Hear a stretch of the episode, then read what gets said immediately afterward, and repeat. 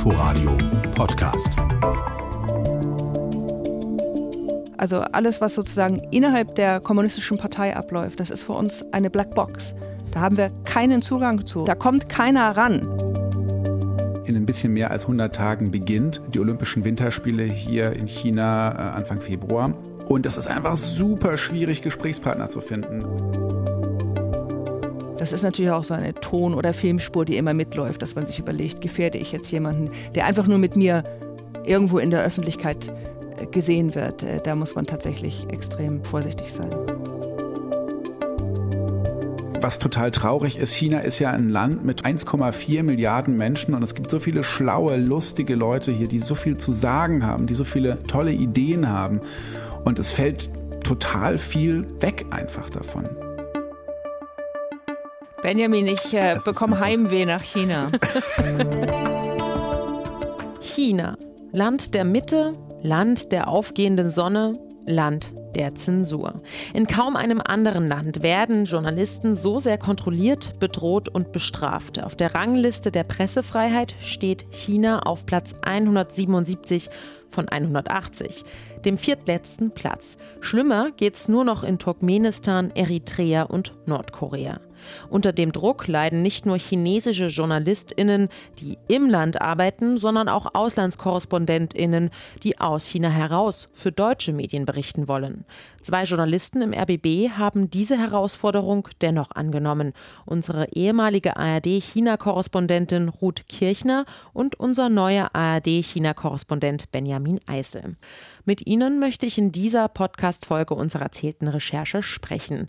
Über Ihren journalistischen Alltag, zu dem in China auch Einschüchterungsversuche, Überwachung und Verfolgung gehören. Hallo, ihr beiden. Hallo. Hallo. Oder Nihao, ja. Nihao. Zunächst erstmal Glückwunsch zum Start als Auslandskorrespondent, Benjamin. Dankeschön. Hat ja ein bisschen gedauert. Ja, das stimmt. Das ist auch nicht selbstverständlich, dass du jetzt dort bist in Beijing, denn eigentlich soll es ja schon vor über einem Jahr losgehen. In China hat man dich aber nicht reingelassen. Kannst du kurz deine Odyssee schildern? Genau, ich habe Anfang vergangenen Jahres mich um ein Visum beworben. Wir erinnern uns Anfang 2020, da ging es mit Corona los. Und ähm, so wurde das dann auch begründet, dass ich kein Visum bekomme. Und äh, genau, ich habe dann anderthalb Jahre gewartet, bis das ausgestellt wurde. Und jetzt im September konnte ich einreisen. Drei Wochen Quarantäne im Hotel eingesperrt im Zimmer. Ich hatte zum Glück einen Balkon. Und äh, jetzt bin ich seit über zwei Wochen raus aus dem ja, Hotelknast und kann mich frei bewegen. Das war ja bestimmt auch eine nervlich ziemlich anstrengende Zeit, nicht zu wissen, wann geht's los, geht's überhaupt los. Was hat dich dann trotzdem nach vorne blicken lassen? Worauf hast du dich in all den Monaten, die du auf deinen Einsatz warten musstest, gefreut? Auf die erste Nudelsuppe, die ich hier essen konnte. Das hat das hat gereicht. Was ich macht die so speziell? einfach die Nudeln, das ist, ich meine, Ruth wird das bestätigen können, die sind einfach so schön chewy, wie sagt man, so, so bissfest und dann die Brühe und, und dann der Knoblauch und, ähm, Benjamin, ich äh, bekomme Heimweh nach China. Klingt auf jeden Fall und, verlockend. Ja, darauf habe ich mich gefreut, aber ähm, ich habe mich natürlich auch, also ich meine, ich, ich wusste seit, weiß seit Jahren, dass ich diesen Job machen will. Ich will nach China. Ich habe mich auf diese Stelle beworben, weil ich da Lust drauf hatte. Ähm, und das hat sich ja nicht verändert durch Corona. Also natürlich habe ich dann zwischendurch mal überlegt, willst du das wirklich machen unter den Bedingungen? Man kann ja nicht einfach so hin und her reisen. Also wenn man halt jedes Mal drei Wochen in Quarantäne muss und wenn Flüge halt irgendwie 2500 Euro kosten, wenn sie günstig sind, one way, dann ist es halt einfach total krass. Ähm, also ich weiß halt, ich bin jetzt erstmal mindestens ein Jahr hier, bevor ich meine, meine Familie wiedersehe. Ähm, und das ist natürlich schon ein krasser Schritt. Aber ich wollte diesen Job machen und daran hat sich nichts geändert und ich habe so ein bisschen einfach dann abgeschaltet. Ich habe dann einfach ja weiter beim Inforadio gearbeitet und habe ja so ein bisschen versucht, das nicht so in mein Leben so reinspielen zu lassen. Weil wenn ich da jetzt jeden Tag dran gedacht hätte, um Gottes Willen, wann kommt das Visum und so, ich glaube, hätte mich das auch so ein bisschen verrückt gemacht. In der Zwischenzeit hatte ich Ruth vertreten. Du hast bis 2015 mehr als zehn Jahre in China gelebt, als Korrespondentin gearbeitet, fünf Jahre, bist also gut mit dem Land vertraut. Äh, deine Vertretung, das war ein bisschen die kuriose Situation, die war hier in diesem Haus in Berlin. Du hast also Benjamin nicht aus Beijing vertreten, sondern aus Berlin. Beijing ist uns sechs, sieben Stunden voraus. Wann hat dein Korrespondententag begonnen? Also eigentlich zu so einer ganz normalen deutschen, ähm, zu so einem deutschen Arbeitstag. Also ich habe äh, meistens morgens so zwischen acht und neun angefangen, weil wir haben ja noch einen weiteren Hörfunkkorrespondenten in China, den Steffen Wurzel in Shanghai, mit dem ich natürlich auch das ganze Jahr über sehr eng zusammengearbeitet habe. Also insofern äh, von der die, die Zeitverschiebung war nicht so das Problem. Es war vielleicht mehr das Problem. Ich saß in einem Büro im Keller äh, im Fernsehzentrum und äh, das ist eine sehr verkopfte Angelegenheit. Man ist sozusagen gedanklich in China. Ich gucke, was in China los ist, äh, gucke in die chinesischen Medien rein, habe sehr eng mit unserer Producerin in Peking, aber auch ähm, mit einer Producerin in Hongkong zusammengearbeitet. Ähm, und äh, dann versucht man Interviews zu machen, soweit es geht, in Deutschland, eigentlich auf der ganzen Welt, auch in China. Äh, das ist teilweise sehr, sehr schwierig gewesen. Ich habe auch erlebt, dass Interviewpartner von mir unter Druck gesetzt wurden, ähm, weil sie eben Anrufe aus dem Ausland bekommen haben. Äh, das war teilweise wirklich auch schwierig. Äh, und gleichzeitig muss man sagen, ist es dann aber unter diesen Umständen doch eigentlich ganz gut gelaufen. Also man konnte doch erstaunlich viel machen und erstaunlich viele Stories auch bearbeiten von hier aus. Also so eine ganz gemischte Bilanz, aber ich glaube, so insgesamt ist das so ganz gut gelaufen. Ich mhm. finde, du hast das richtig gut gemacht. Dankeschön. Ja, ich, also das, was ich gehört habe, fand ich auch sehr, sehr gut, ja. Also wie kann man sich das dann vorstellen? Im Keller hast du da nicht mehr Tageslicht? Hat das vielleicht auch geholfen, so also, den Rhythmus eigentlich auszuklammern? Nein, nicht ganz so. Also, auf jeden ähm, Fall ich, äh, ich, wenn ich aus dem Fenster geguckt habe, da war so, da ist so ein kleines Fenster, dann habe ich okay. mal auf eine Betonwand geguckt. Äh, vielleicht passt das auch zu China und zu den Restriktionen, die man da so erlebt. Aber also das, das es hilft natürlich, dass ich das Land gut kenne, dass ich Sachen von hier aus auch, glaube ich, ganz gut einschätzen kann. Ähm, ich war 2019 kurz vor Corona zum letzten Mal etwas länger in Hongkong und habe dafür die ARD berichtet. Ich war 2019 auch noch mal privat in China, ähm, habe eben da auch sehr lange gelebt. Ich kenne viele Leute, ich kenne auch so aus dem Experten, aus dem Umfeldkreis sehr, sehr viele. Ähm, ich habe also ein sehr gutes Netzwerk. Vieles lief auch über Hongkong. Äh, da gibt es ja auch sehr, sehr viele Experten, mit denen man reden kann. Äh, Hongkong selber ist ja auch noch mal eine Geschichte, die Veränderungen dort. dort. Das ähm, habe ich als teilweise auch manchmal als sehr belastend erlebt. Das geht einem von Peking und Shanghai aus vielleicht nicht so, nicht so viel anders. Die politischen Veränderungen in Hongkong haben natürlich auch dazu geführt, dass ich quasi mit, von hier aus mit ansehen musste, wie ein Teil meiner Gesprächspartner, meiner regelmäßigen Kontakte, auch die Leute, die ich von früher her noch kenne, in den letzten Monaten teilweise verhaftet worden sind, festgenommen worden sind oder ins Ausland geflüchtet sind. Und das geht einem schon auch persönlich doch ganz schön nahe manchmal. Ich ja. wollte dich gerade fragen, Ruth, ähm, hast du, also wahrscheinlich hast du gemerkt, dass es auch jetzt in Hongkong schwieriger ist, äh, Gesprächspartner zu finden, oder? Absolut. Also das eine ist eben viele der, der Leute, die du auch kennst, äh, die heute einfach nicht mehr mit uns sprechen können, weil sie tatsächlich im Gefängnis sitzen. Also nehmen wir mal jemanden, der auch in Deutschland bekannt ist, Joshua Wong aus der Demokratiebewegung. Der sitzt äh, im Gefängnis schon ähm, seit vielen Monaten. Da gibt es aber eine ganze Reihe anderer auch noch. Ähm, und dann wurde es zunehmend schwieriger auch und die Leute sind vorsichtiger geworden. Und äh, man hat noch häufiger Interviews, äh, wo die Leute dann nicht mehr ihre richtigen Namen sagen wollten. Und das ist noch gar nicht lange her. Vor einigen Wochen habe ich zwei äh, 20-jährige Aktivisten interviewt. Die wurden zehn Tage später wurden die festgenommen. Also das hat mich schon auch persönlich getroffen.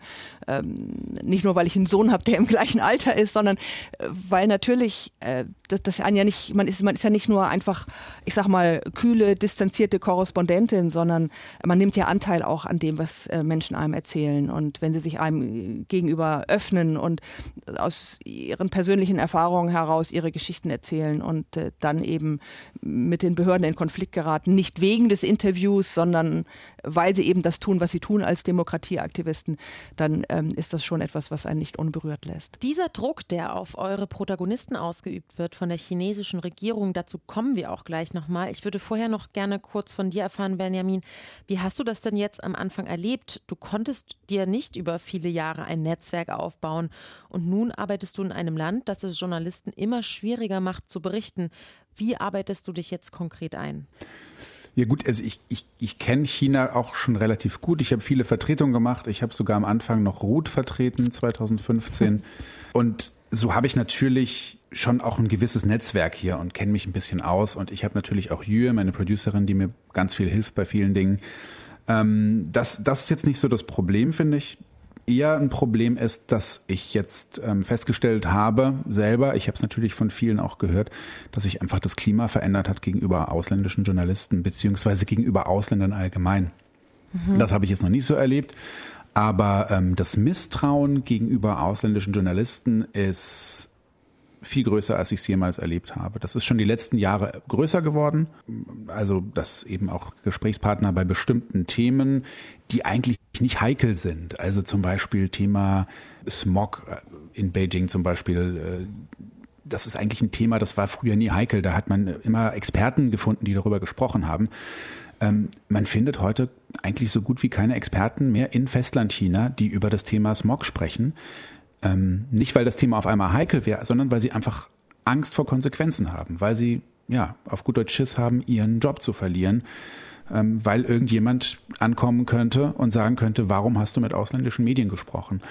Und ähm, das hat sich verschärft jetzt während Corona nochmal und das hat sich jetzt sogar ausgeweitet bis auf ja, ganz normale Leute auf der Straße, die man anspricht und äh, sie zu irgendwas fragt, die sagen dann, ah nee, nee, ausländische Medien will ich nicht mitsprechen.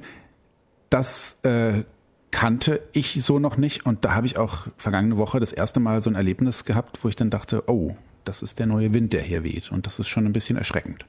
Welches Erlebnis war das? Also wie hast du das festgestellt? Mm, also Jür, meine Producerin und ich, wir waren in einem Gemeindezentrum neben dem Vogelnest. Das Vogelnest, das ist ja dieses der Spitzname für das Olympiastadion von 2008 ähm, in dem jetzt auch wieder die Eröffnungsfeier stattfinden soll. Und ähm, waren dort in einem Gemeindezentrum, da waren ältere Frauen, die haben so Scherenschnitte gemacht zu Olympia. Man gab dann auch äh, Scherenschnitte von Mao und von, von Lenin und Stalin und ähm, ähm, aber eben auch von Sportlern. Also das war dann eben auch so ein bisschen nationalistisch angehaucht, aber eben auch von Sportlern und die haben Bilder gemalt von Eiskunstläufern und so weiter und so fort. Und wir sind da hingegangen und haben mit diesen Frauen geredet ähm, und die haben ganz stolz, haben die mir erzählt, was sie da gemalt haben und wie toll das ist und so. Und irgendwann war da ähm, so eine Parteisekretärin, die hat dann irgendwann äh, spitz gekriegt, was da passiert, dass ich mit einem Mikro da bin und dass da eben ein ausländischer Journalist ist, der irgendwelche Fragen stellt. Und äh, daraufhin kam sie dann zu mir, wollte meine Pressekarte haben, hat dann meine Pressekarte fotografiert. Die habe ich gesehen, wie sie quasi meine Pressekarte per WeChat verschickt hat. Das ist so ein chinesischer Messenger äh, und eine App, mit der man alles machen kann, bezahlen, Sachen bestellen, alles Mögliche. Da ist auch die Corona-App integriert und so weiter und so fort. Hat sie eben verschickt und ähm, dann habe ich eben gesehen, wie, wie sie dann mit, mit unserer Producerin auf die Seite gegangen ist. Und, und irgendwann kam dann meine Producerin rein und meinte, ja, jetzt ist es Zeit zu gehen. Und dann sind wir gegangen. Hm. Und ähm, das ist halt so ein Beispiel dafür, wie, wie, wie dieses Klima sich verändert hat. Und das wäre vor ein paar Jahren so nicht passiert, weil es einfach auch ein völlig harmloses Thema ist. Ja, kannst du die Tonaufnahmen aber noch verwenden oder wird dir das dann auch untersagt? Oder wird nur eine Drohgebärde aufgebaut in dem Moment? Nein, es ist, also es ist nicht, nicht mal eine Drohgebärde aufgebaut worden. Also niemand hat gesagt, ihr dürft das nicht machen und so. Irgendwann hieß es dann, mach keine Fotos und so. Und dann, wir sind dann aber auch gegangen. Ich kann das alles verwenden. Das kann mir niemand verbieten, das zu verwenden. Das ist ja auch alles total harmlos. Aber es ist einfach diese, diese dieses Misstrauen gegenüber ausländischen Medien, ähm, dass da irgendwie so aus dem Nichts kam dann. Das ist so ein bisschen, das ist eben neu. Das kenne ich so nicht und das kennst du wahrscheinlich auch nicht.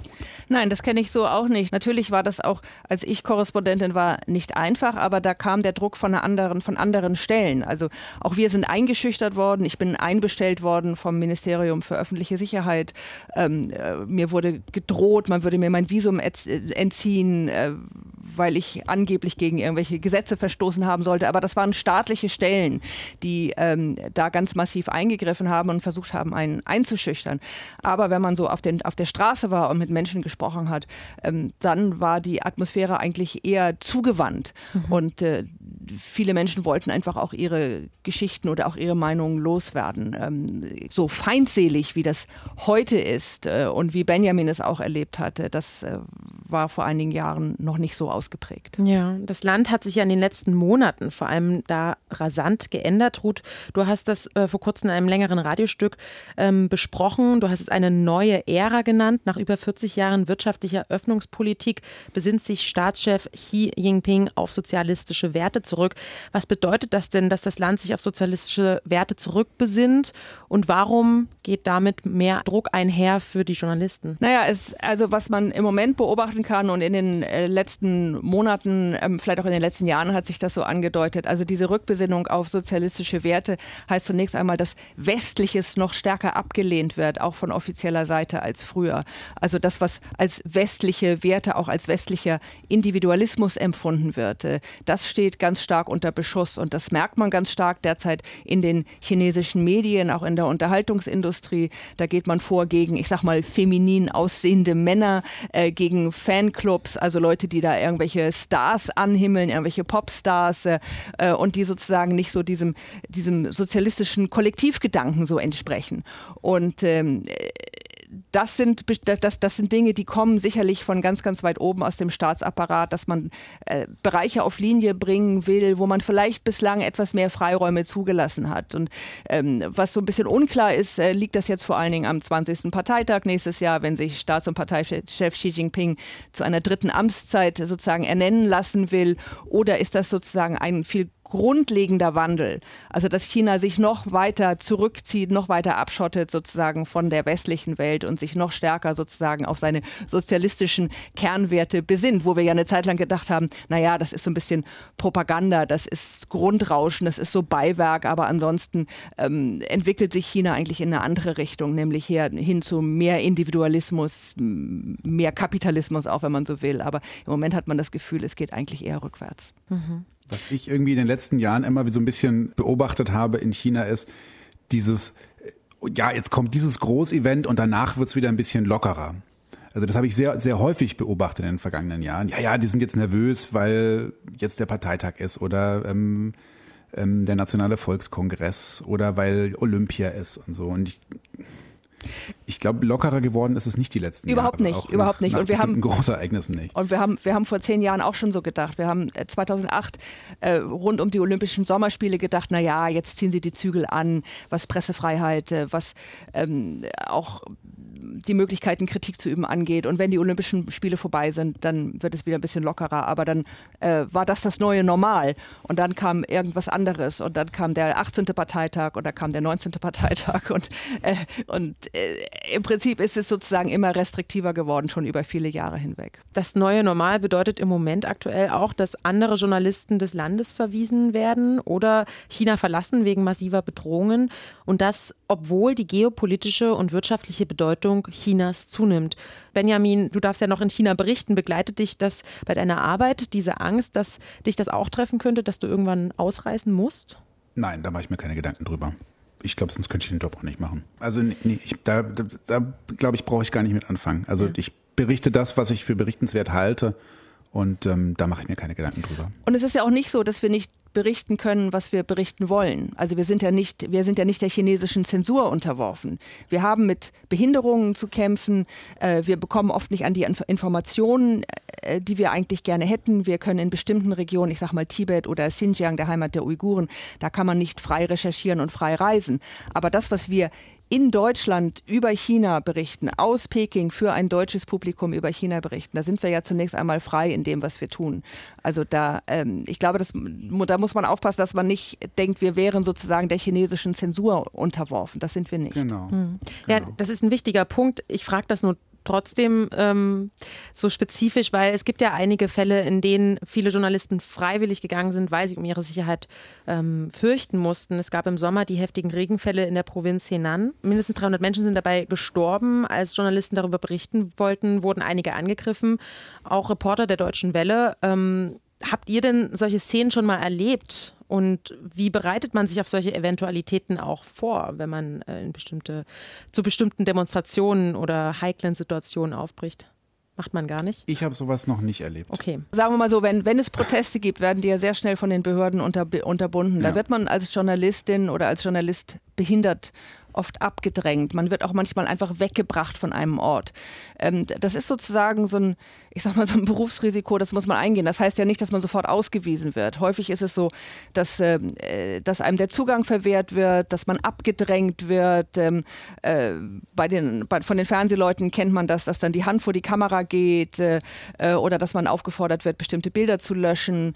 Ähm, wir machen ja viel auch dann manchmal mit versteckten Mikrofonen, damit man nicht so auffällt mit so einem großen ARD ARD-Mikrofon oder so.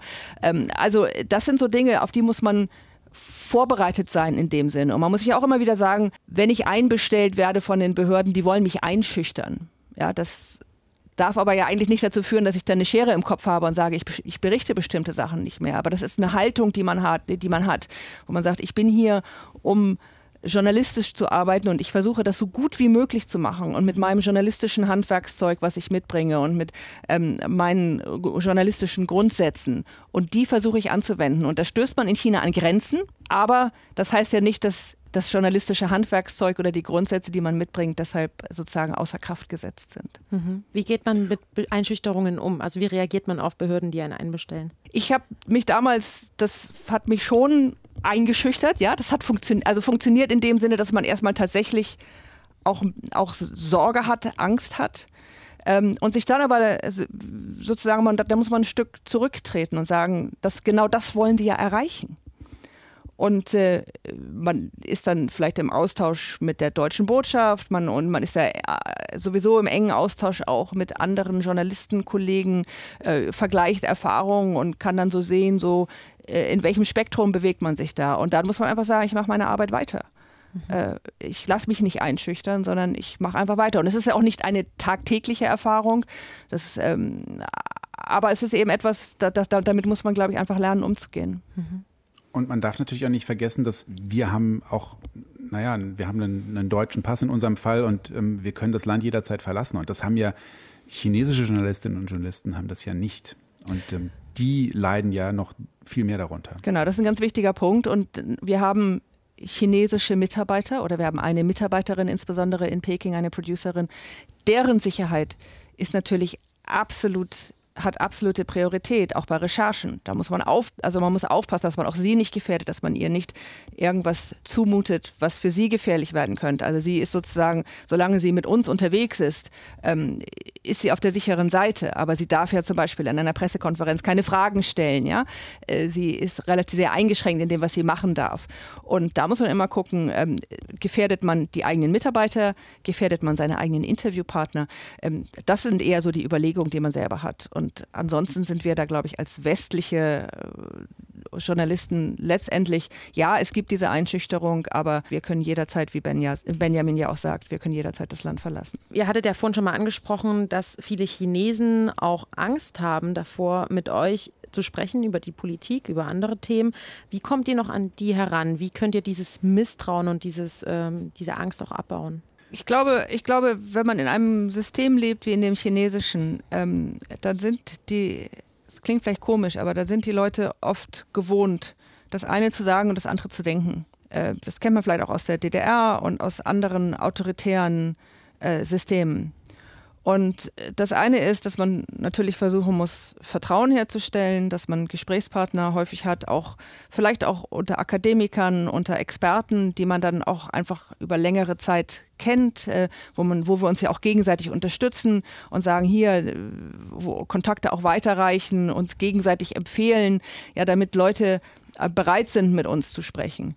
Äh, das ist das eine. Und das andere ist, dass man es auch einfach hinnehmen muss, dass jemand ins Mikrofon etwas sagt und dann, wenn das Mikrofon ausgeschaltet ist, vielleicht nochmal etwas anderes sagt. Ähm, das ist einfach Teil des Alltags. Und das ist aber auch Teil, also ein, äh, ein, ein Journalistenkollege hat es mal so als so eine Alltagsschizophrenie in China beschrieben, dass mhm. eben die Leute so sind, wie sie sind weil sie mit diesem System eben ihr ganzes Leben lang konfrontiert sind, dass man das sozusagen von, von klein an lernt. Ähm, was darf ich sagen? Was wird von mir erwartet? Schon in der Schule? Was muss ich sagen? Ähm, um, um bestimmte politische Klippen zu, zu umschiffen und was denke ich im Privaten. Das sind häufig zwei unterschiedliche Dinge.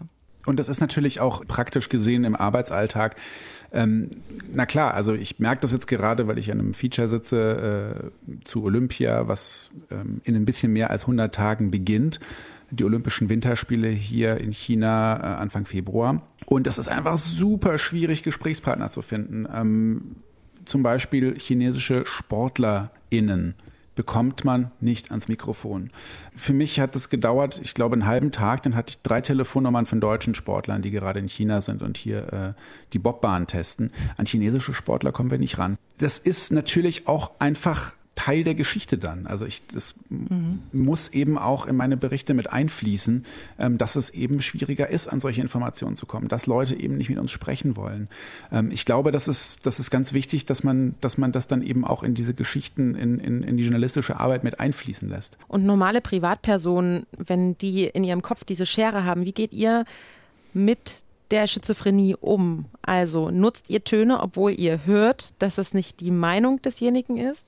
Ordnet ihr das ein? Lasst ihr es komplett weg?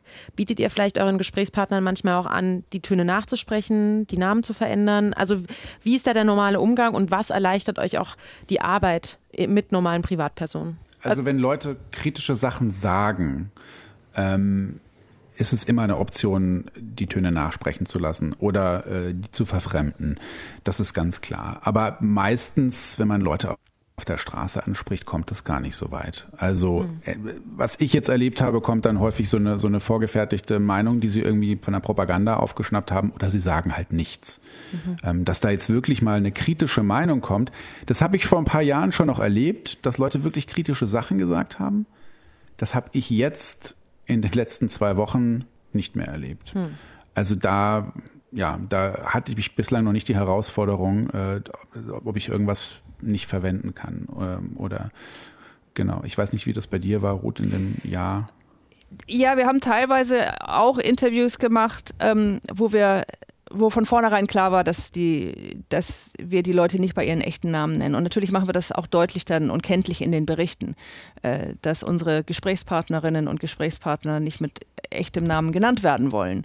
Ähm, schlichtweg, um sie zu schützen. Und äh, äh das, das haben wir mehrfach gemacht. Äh, äh, und selbst manchmal bei Äußerungen, die, ich sag mal jetzt aus meiner Sicht nicht so wahnsinnig kritisch waren, aber ähm, wo unsere Gesprächspartner Angst hatten, dass sie trotzdem deswegen unter Druck geraten könnten. Und äh, man, man, hat manchmal äh, Geschichten, ich habe mal eine Geschichte gemacht zu Gewalt gegen, gegen Frauen.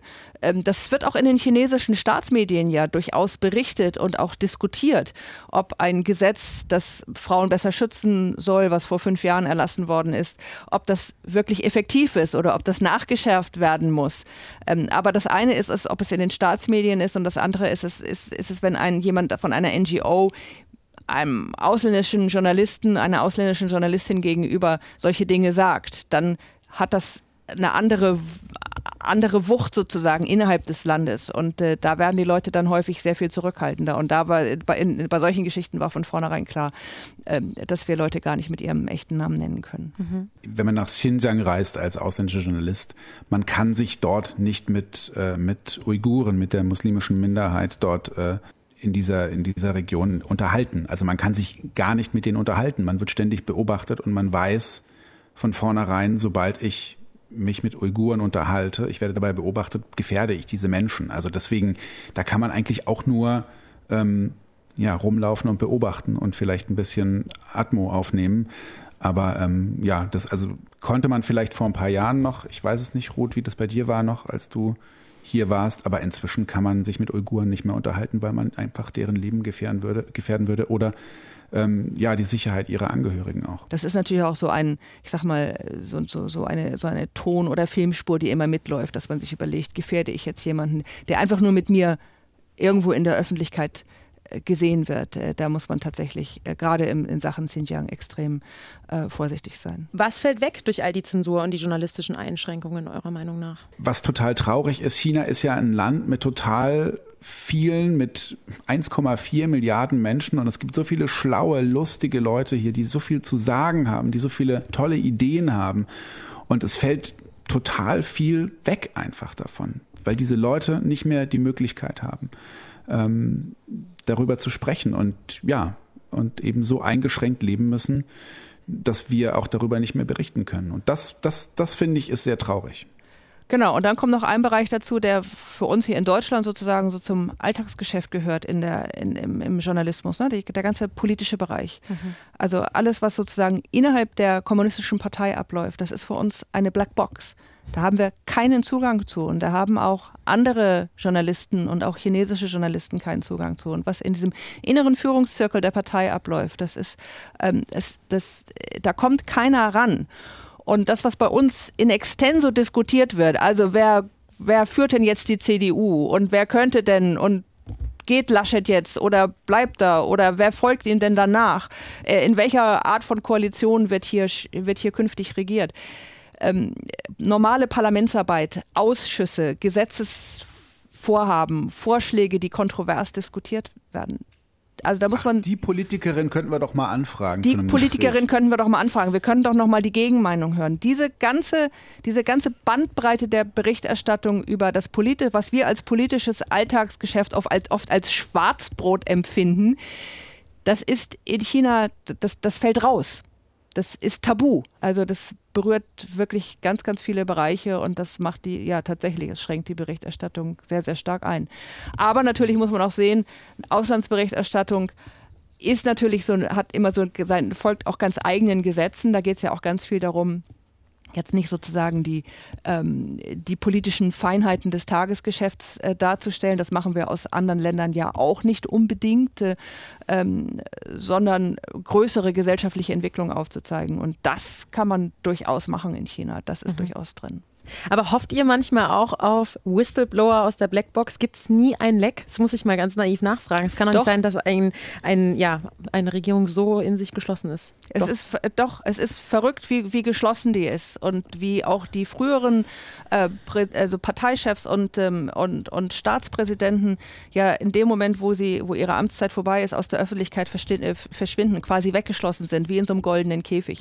Es gibt es, es gibt ab und zu solche Einblicke, aber das sind dann Bücher, die im Ausland veröffentlicht werden, ne? ähm, die so, die einem so, wo, wo man so eine Ahnung hat, wie es vielleicht sein könnte. Mhm. Ähm, ich habe gerade so ein Buch gelesen über über die, ich sag mal, äh, die Korruption innerhalb der Partei. Äh, das, wo ich denke, ja, wenn auch nur die Hälfte davon stimmt, dann ist nach wie vor dieses Land trotz der großen Antikorruptionskampagne von Xi Jinping, die ja auch eine politische Kampagne ist, durch und durch korrupt. Aber das ist, da wird so ein bisschen mal der Deckel gelüftet und man bekommt eine Ahnung, was sich dahinter noch alles verbirgt. Und das können ja auch nur Leute machen, die sich sicher im Ausland befinden. Also ja. Also hier in China geht das de facto nicht. Mhm. Es geht nicht. Du kannst, du kannst dich hier nicht hinstellen und kannst irgendwas ausplaudern. Im Februar 2022, nächstes Jahr, stehen die Olympischen Winterspiele an. Äh, in einem Jahr will Staatschef Xi Jinping für eine dritte Amtszeit wiedergewählt oder ernannt werden, besser gesagt. Wie geht es eurer Meinung nach weiter, auch im Hinblick auf die journalistische Arbeit? Boah, es die bleibt Glaskugel. schwierig, glaube ich. Ja. es, bleibt, es bleibt schwierig, ja. Punkt. Genau, es wird schwierig bleiben. Ich und es wird nächstes Jahr eher noch schwieriger. Also Parteitage ja. sind grundsätzlich Zeiten, in denen man nochmal so richtig merkt, wie die Zügel nochmal mhm. angezogen werden. Das war beim 17., beim 18., beim 19. Parteitag, die finden ja nur alle fünf Jahre statt, war das immer so. Ja. Da werden Leute vorher weggeschlossen, die was Kritisches sagen könnten, die werden in Zwangsurlaube in Anführungsstriche geschickt. Ähm, da, da zieht dieser ganze Apparat nochmal wahnsinnig die Zügel an. Nächstes Jahr ist Parteitag. Also ich glaube, darauf können wir, darauf würde ich Wetten abschließen, dass es nicht leichter, eher noch schwieriger wird. Ja. Sorry, Benjamin. Challenge accepted, ja, Benjamin. Und vor Olympia, vor Olympia auch. Also vor Olympia ja. auch machen wir uns nichts vor. Das wird auch nochmal ähm, restriktiver werden weiß nicht, man soll ja nicht so viel auf Gerüchte geben, aber jetzt, ich finde das ja interessant, wie sich dann so Gerüchte auch verbreiten. Ähm, es ist ja im Moment so, dass wenn man aus dem Ausland kommt, dass man mindestens zwei Wochen in Quarantäne muss. Wenn man nach Beijing will, muss man drei Wochen in Quarantäne. Und jetzt wird irgendwie diskutiert, dass wenn man außerhalb von Beijing nach Beijing will, vor Olympia, dass man dann auch zwei Wochen Quarantäne machen muss. Mhm. Keine Ahnung, ähm, wahrscheinlich sind es nur irgendwelche Gerüchte, hat sich irgendjemand ausgedacht, aber ähm, dass das Menschen für realistisch halten, dass das passieren könnte, ähm, das, glaube ich, zeigt ein bisschen, wie, wie, ja, wie hier so die Stimmung ist, das Klima. Freust du dich auf die Herausforderung, Benjamin, oder blickst ja, du da muss ich halt hier Muss ich halt hier in der Stadt bleiben. Ja. Ist auch schön. Ja.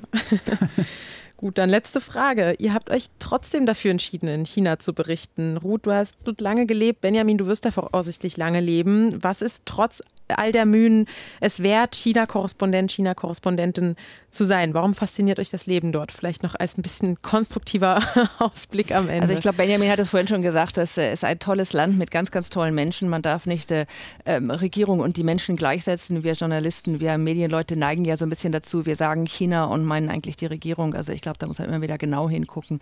Ähm, das Essen ist sowieso super toll. Die Nudeln. Die Nudeln, die Nudeln. Ja, genau. Schon wegen der Nudeln lohnt es sich. Und natürlich wird spielt China weltpolitisch, wirtschaftlich, gesellschaftlich eine so wahnsinnig wichtige Rolle. Und das zu begleiten über Jahre hinweg ist eine wahnsinnig spannende Herausforderung. Ja, dem, dem habe ich nichts hinzuzufügen. Nichts. Okay. Ruth Benjamin, ich danke euch für die spannenden Einblicke aus China. Ja, gerne. Und ähm, ja, alles Gute nach Peking und Seitien. Seitien. Seitien. Ruth Kirchner hat ihr China-Korrespondentenbüro in Berlin geschlossen. Für Benjamin Eisel geht's jetzt in Beijing erst so richtig los. Er wird in den kommenden Monaten und wenn es gut geht, kommenden Jahren all das beobachten, worüber wir soeben gesprochen haben und darüber berichten, wie sich China wirtschaftlich entwickelt, wie sich das Land politisch wandelt und was die Menschen vor Ort bewegt. All das können Sie im RBB Inforadio und vielen anderen ARD-Radiosendern sowie dem Deutschlandfunk hören und auf der Tagesschau.de Webseite nachlesen. Ich verabschiede mich für diese Folge. Danke fürs Zuhören, sagt Jenny Barke. In zwei Wochen gibt es die nächste erzählte Recherche in der ARD Audiothek und allen gängigen Podcatchern. Dort finden Sie auch alle unsere vergangenen Folgen. Tschüss. Inforadio Podcast.